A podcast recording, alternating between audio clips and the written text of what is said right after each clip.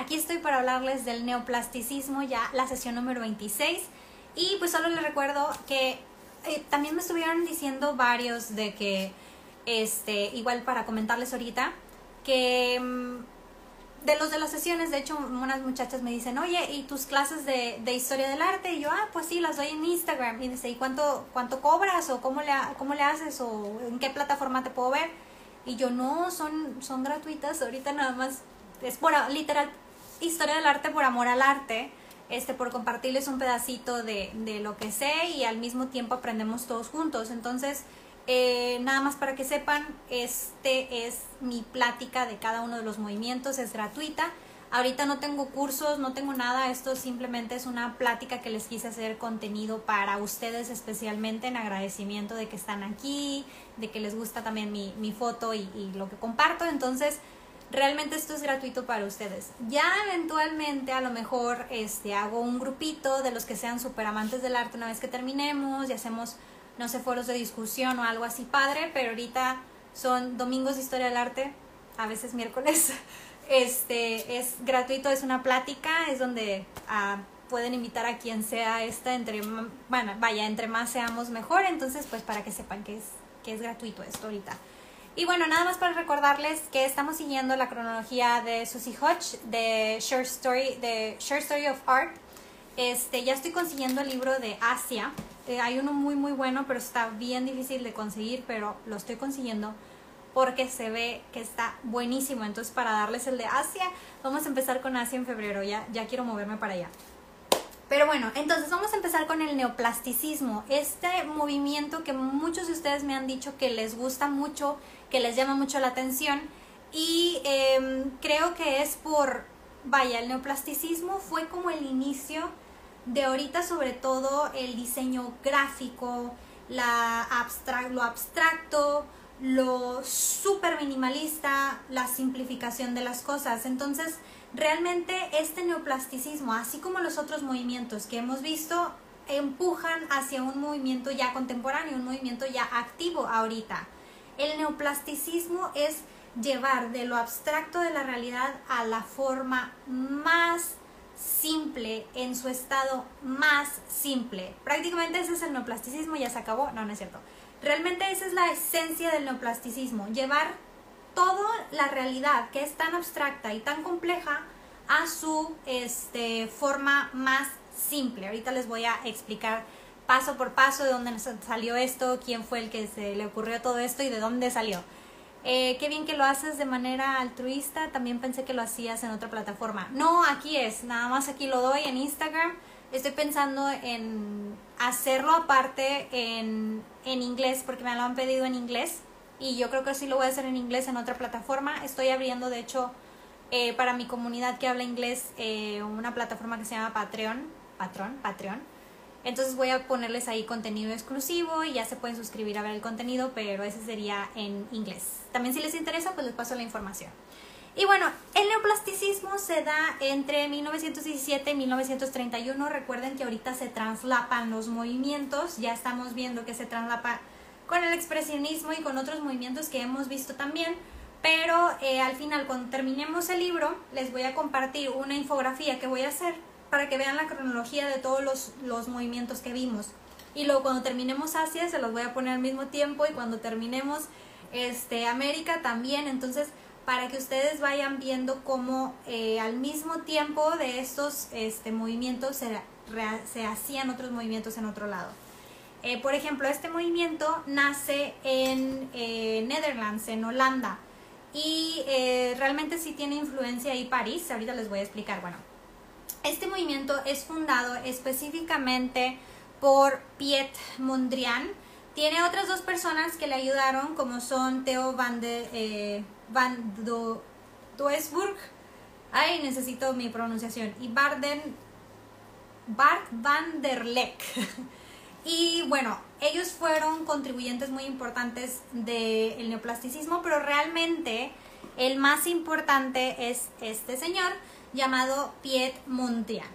Piet Mondrian es una persona, eh, un, un pintor que inicialmente pinta este tipo de cuadros Y realmente él inicialmente pintaba cuadros estilo impresionistas, pero em, desde un inicio se ve que él empieza a romper las reglas tradicionales de la pintura, de la simetría, de los ángulos y ahorita por ejemplo vemos un este un árbol en medio y realmente la, la, visualización está media abstracta, no es como que normal.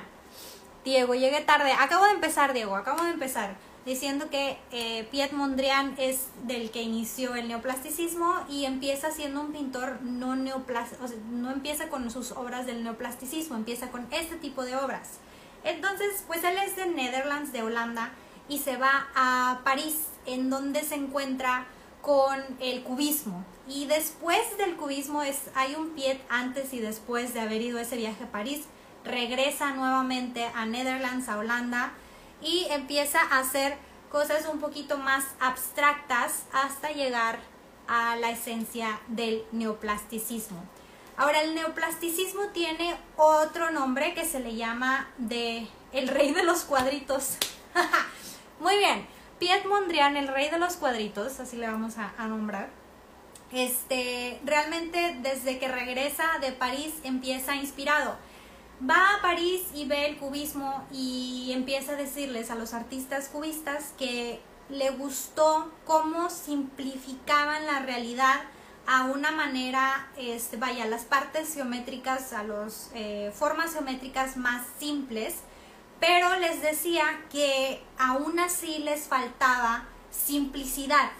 Lo que quería Piet Mondrian a partir de ese momento le llegó así la, la iluminación y dijo, ¿sabes qué? Yo quiero llevar lo más abstracto que es la realidad a, lo, a la forma más simple que exista, utilizando lo más elemental y yéndome otra vez como que hacia la raíz de todo. Entonces yo veo un árbol, este, a lo mejor, no sé, yo veo una ciudad y estamos viendo esta imagen, que ahorita una imagen sí es la representación de una ciudad, ahorita les voy a decir. Entonces, el crítico también que es parte de, los neoplasticistas, que es Theo van Doesbrug, este, publica en The Steel, que este movimiento también es llamado The Steel, que es S-T-I-J-L, se pronuncia la J como I de Steel, como Björn, ay me acuerdo de los Vikings, pero bueno, este, volviendo al, al punto.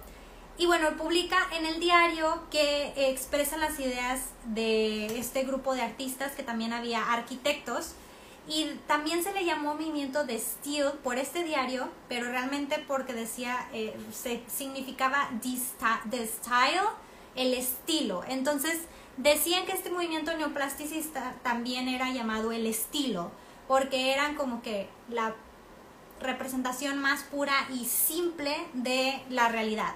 Entonces escriben en inglés, aquí se los traduje, este, está medio rebuscado, pero se los quiero compartir. Dicen que es una pura representación de la mente humana.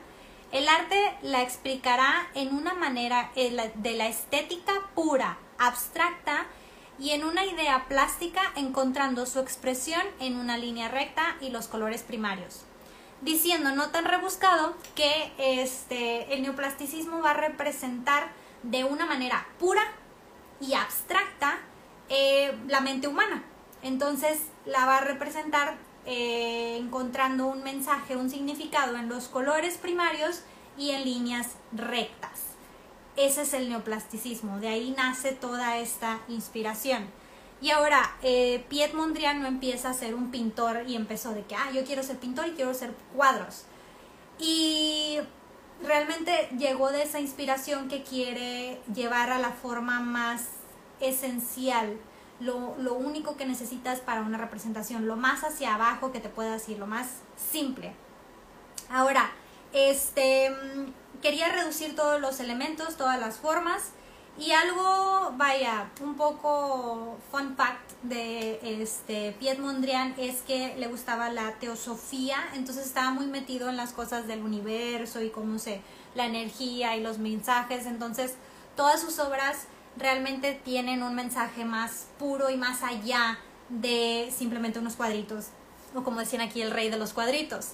Eh, y ahora, hay mucha gente que critica este movimiento porque dice, bueno, hasta yo pude haber hecho esto, recorto unos cuadros, los pego y, ya. Y aquí empieza el... cuando los artistas realmente tiene peso ya el mensaje detrás de la obra, porque antes les comentaba, por ejemplo, tú ves una Mona Lisa o el nacimiento de Venus de Sandro, este, Sandro este, Botticelli, y tú ves y puedes saber el mensaje que, quería el artista, a pesar de que después si, si te vas a investigar, pues puedes encontrar más cosas, pero es, es explícito. Ahora empezamos a ver obras más implícitas en donde el mensaje del artista no lo ves a simple vista y que ya no es tanto técnica de pintura, sino el mensaje que está detrás, el, el, este, qué quiere representar con esta obra. Aquí dice el debate más común. Así es, el debate. Hay un grupo, hay muchos grupos de artistas que dice que a partir de la de las obras modernas, pues ya no aplica ser arte, ya no es arte, y otros que sí, y hay una pelea campal ahí en el mundo de arte.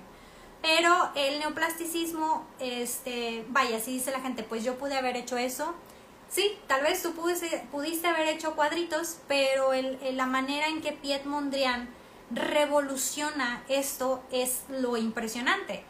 Y tal vez en, en 100 años van a ver el movimiento de ahorita y alguien va a salir con un movimiento nuevo y va a decir, ah, yo hubiera hecho eso. Sí, pero estando en un tiempo, estamos hablando de 1917, que se le ocurra hacer esto, esto ahorita es muy común, pero en aquel entonces esto era algo extraordinario, algo nuevo, que tuvo tanto impacto que inclusive, estoy?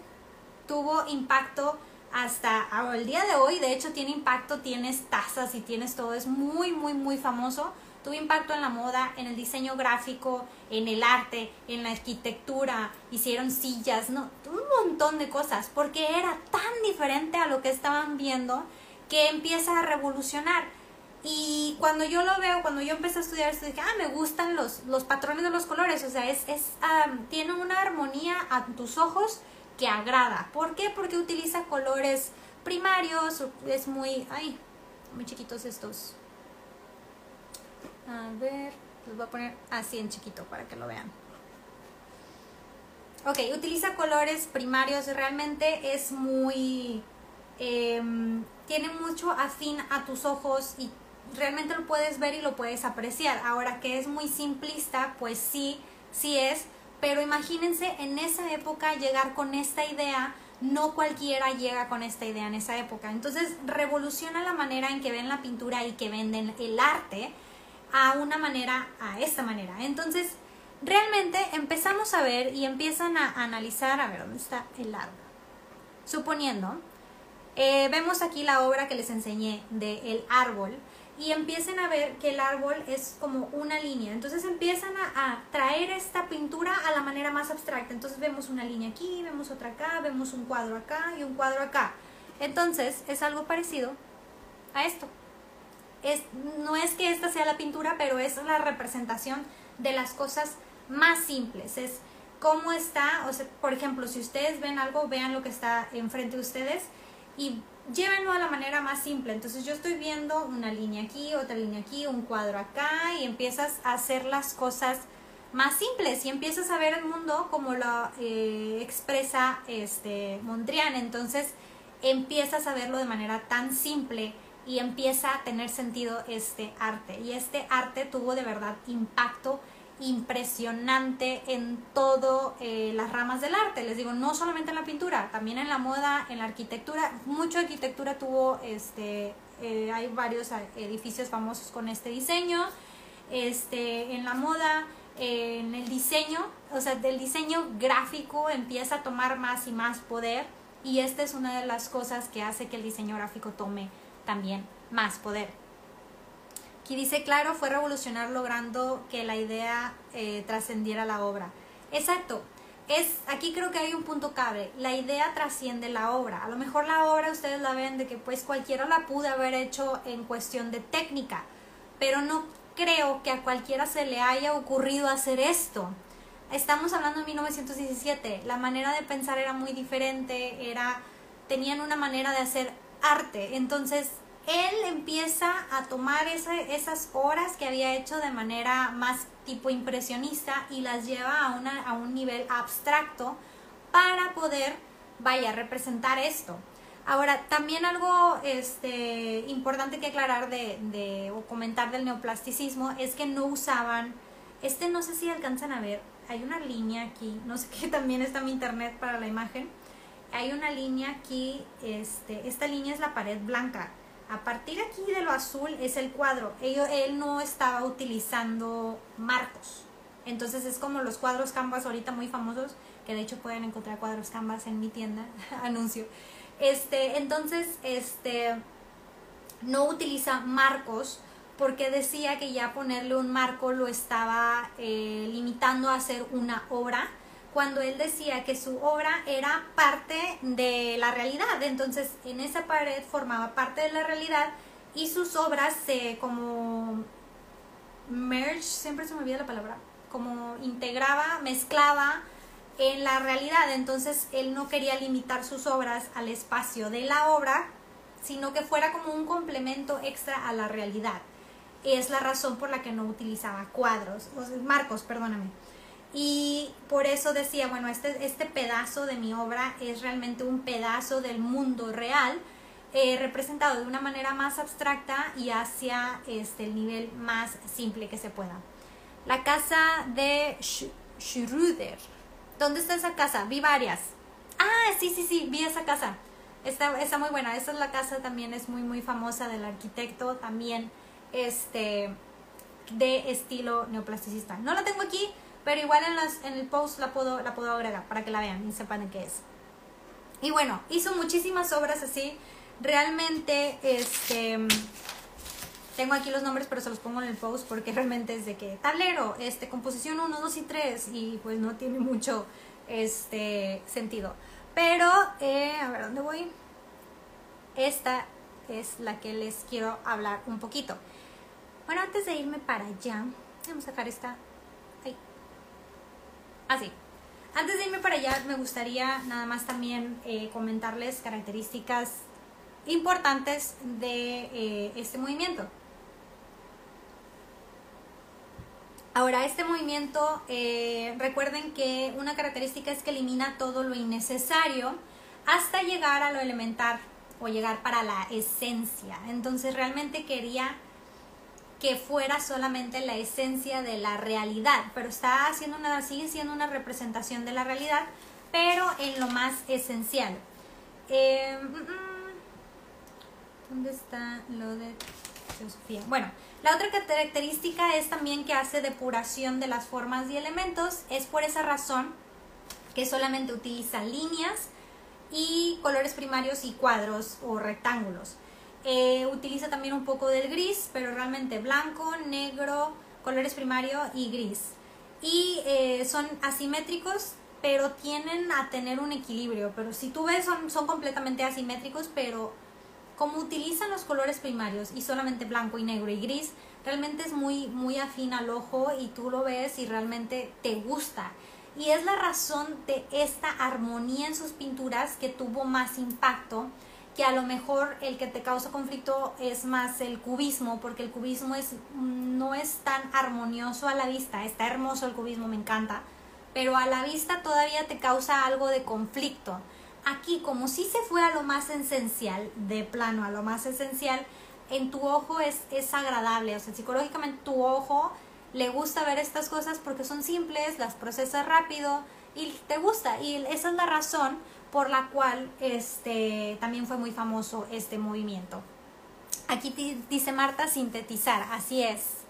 Y también eh, algo específico es que solamente utilizaba colores primarios, ya lo había dicho, el azul, el amarillo y el rojo. Y eh, llenaba pedazos de estos cuadros de estos colores.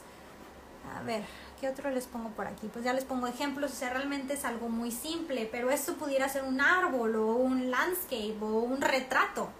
Pero pues obviamente aquí solo él sabe. El del que sí les voy a hablar de es este, que de este ya hay más información y es uno de los más famosos de él, que se llama Broadway Boogie Boogie Woogie, que es, fue pintado en 1943 Eh, Piet Mondrian se muda de Netherlands se va a Nueva York y queda así enamorado de la ciudad y una de las cosas que más le gustaba era la obra de Broadway Boogie Woogie. Boogie Woogie. Ah, está bien padre el título. Ok. Es con B primero y luego con W, pero Boogie Woogie. Se lo voy a poner en la publicación. Pero bueno, aquí es la representación realmente de esta obra de Broadway y está representando la ciudad de Nueva York. Esta es la ciudad de Nueva York estilo Piet Mondrian, que si es original, vaya que claro que es original al pintar la ciudad de Nueva York así. Y realmente tú lo ves y dices, ah, pues sí parece un poco una ciudad. Entonces, realmente llevó la ciudad de Nueva York a su forma más simple que se pudiera haciéndolo todo. Digo, al final tú das una representación, a lo mejor tú ves edificios de manera vertical, yo veo como el, em, si fueras en un avión, ves hacia abajo y se ve Nueva York. Y eso es para mí lo, esta, esta obra, que es de mis favoritas de, este, de Piet Mondrian. Eh, me encanta cómo explicas, mi estimada Kim. Muchas gracias, espero que les, les esté gustando. De hecho, yo voy a acabar.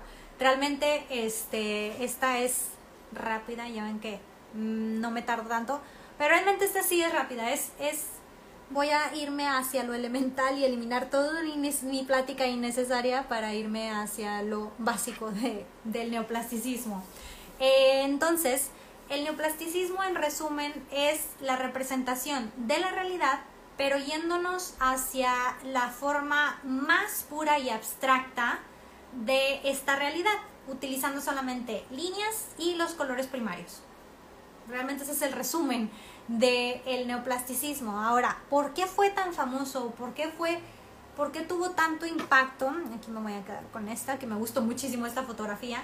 Hasta el día de hoy sigue habiendo diseños y en específicamente diseños, eh, arquitectura y em, diseño de moda todavía es inspirado en el neoplasticismo, porque eso que, ¿cómo me puedo, no sé, tengo mi, un vestido, ¿cómo puedo irme del vestido a la manera más simplificada de un vestido? Y ¡pum! Tienen un diseño este, inspirado por Piet Mondrian. Es esa mentalidad de llevar la realidad a un nivel, al nivel puro, abstracto y simple que te puedas imaginar.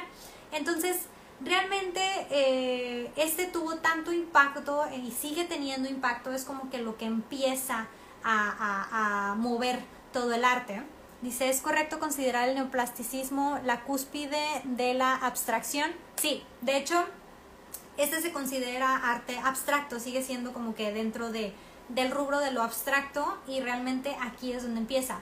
Ahora, no solamente el movimiento este, neoplasticista es como acreedor de que, ah, de aquí se inspiró lo, abstracto. No, el abstracto tiene también otra inspiración de, del cubismo y este, de otros movimientos, ¿cuál que vimos la vez? Del Dada, del Dada también es, viene lo abstracto, el suprematismo viene lo abstracto, el futurismo viene lo abstracto, pero nadie, ningún movimiento había llegado a este nivel de abstracción. Entonces realmente lo que hace el neoplasticismo es que lleva el nivel abstracto hacia lo, la inter, vaya, lo abstracto es la interpretación que tú le das a las cosas llevando la realidad hacia una realidad que no existe pero que tú la generas. Entonces, lo que hace el neoplasticismo es, bueno, lo abstracto también puede ser simple y minimalista. Entonces, este es el padre del minimalismo, ese sí este, y empieza a abrir la puerta, otra puerta más amplia para que lo abstracto tome, tome poder. Entonces sí, es una de las cúspides de la, los, las obras abstractas. Pero sí es el papá del minimalismo, este, este Piet Mondrian. Obviamente no es de la época del minimalismo, pero es el que empujó completamente a poder tener este, pues, obras minimalistas, porque está llevando lo complejo a lo simple que ahorita vemos mucho, por ejemplo, en la tendencia de diseño gráfico, los logotipos que antes eran súper complejos, tipo estilo renacentista, y ahora los están llevando al estilo minimalista, que puede ser a la simplificación como Pierre Mondrian. Que hasta BMW empezó a simplificar su logo y mucho hay un debate ahí a todo lo que da con BMW. ¿Qué otra cosa? El Detect de Monterrey también causó un montón de polémica cuando simplificaron la antorcha. Este, y bueno, muchos logos que han empezado que realmente son complejos y lo han hecho simples. Pues Piet Mondrian fue el que empezó con este concepto. Bueno, ¿cómo puedo este, llevar a lo más simple? Pero Piet Mondrian se fue desde lo, lo más simple. Líneas y colores primarios. Y San se acabó. Entonces, realmente está muy, muy padre llegar a esa idea.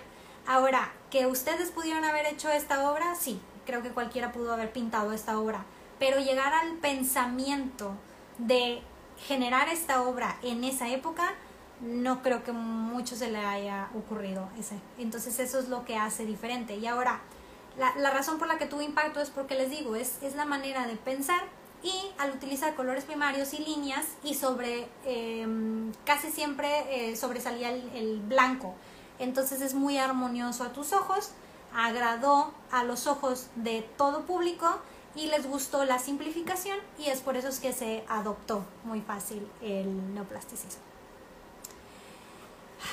ya acabé déjenme me tomo un tatito té ya me lo va a acabar. Ya tengo que quitarle el, el Nessie.